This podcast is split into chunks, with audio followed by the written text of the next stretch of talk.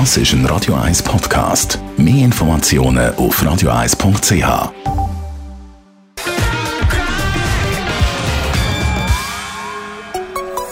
Der Konsumententipp auf Radio 1 präsentiert von comparis.ch, einem führenden Schweizer Internetvergleichsdienst. comparis.ch mit dem Versicherungs- und Vorsorgeexperten von Comparis, ähm, Frederik Papp, rede ich heute über Unterversicherung. Die Schweiz gilt ja eigentlich als bestversichertes Land.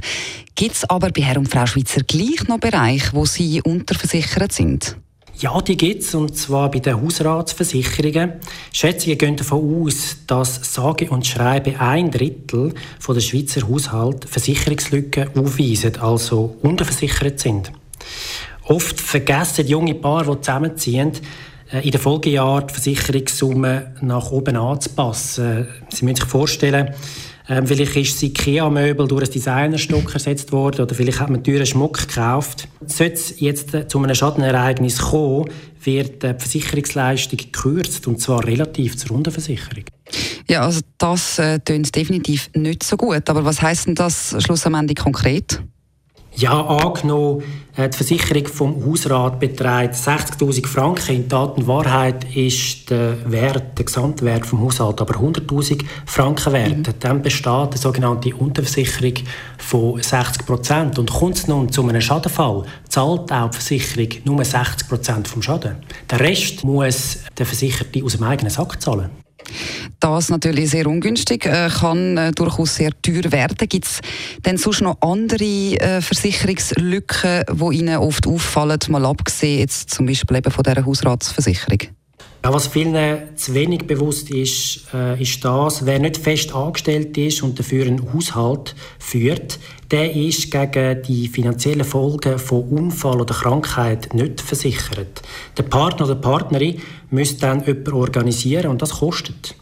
Die Kosten kann man decken durch äh, sogenannte Haushaltstaggeldversicherungen. Mit dem Taggeld beispielsweise kann eine Haushaltshilfe gezahlt werden. Übrigens, besonders hart betroffen werden Wohnungs- und Hausbesitzer in der Schweiz bei einem Erdbeben.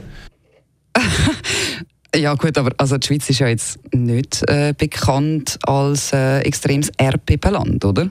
Das stimmt, aber hast du gewusst, dass in der Schweiz die Erde zwischen 500 bis 800 Mal im Jahr bebt? Bereits kleinere Erdbeben können je nach Bausubstanz und Gebäudeart erhebliche Schäden verursachen, wo die finanziellen Möglichkeiten der Eigenheimbesitzer oft übersteigen.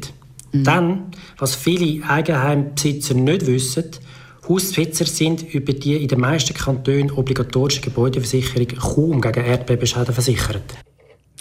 Ähm, wie kann man sich dann generell jetzt vor solchen Versicherungslücken schützen und vor allem, äh, wie informiert man sich am besten? Wenn man weiß, dass sich die Lebensumstände ändern, sollte man abklären, ob man für die künftigen Risiken noch angemessen versichert ist. Mhm. Zudem ist es sinnvoll, regelmäßig zu prüfen, ob sich der festgelegte versicherte Wert in den Polissen, in den Versicherungsverträgen mit der Zeit verändert hat. Comparis bietet übrigens mit Comparis 360 einen neuen kostenlosen Service an, wo Experten all ihre Versicherungen fortlaufend optimieren. Also Augen offen behalten, das sind äh, wunderbare Tipps vom Versicherungs- und Vorsorgeexperten von Comparis, ähm, Frederik Papp. Das ist ein Radio 1 Podcast. Mehr Informationen auf radio1.ch.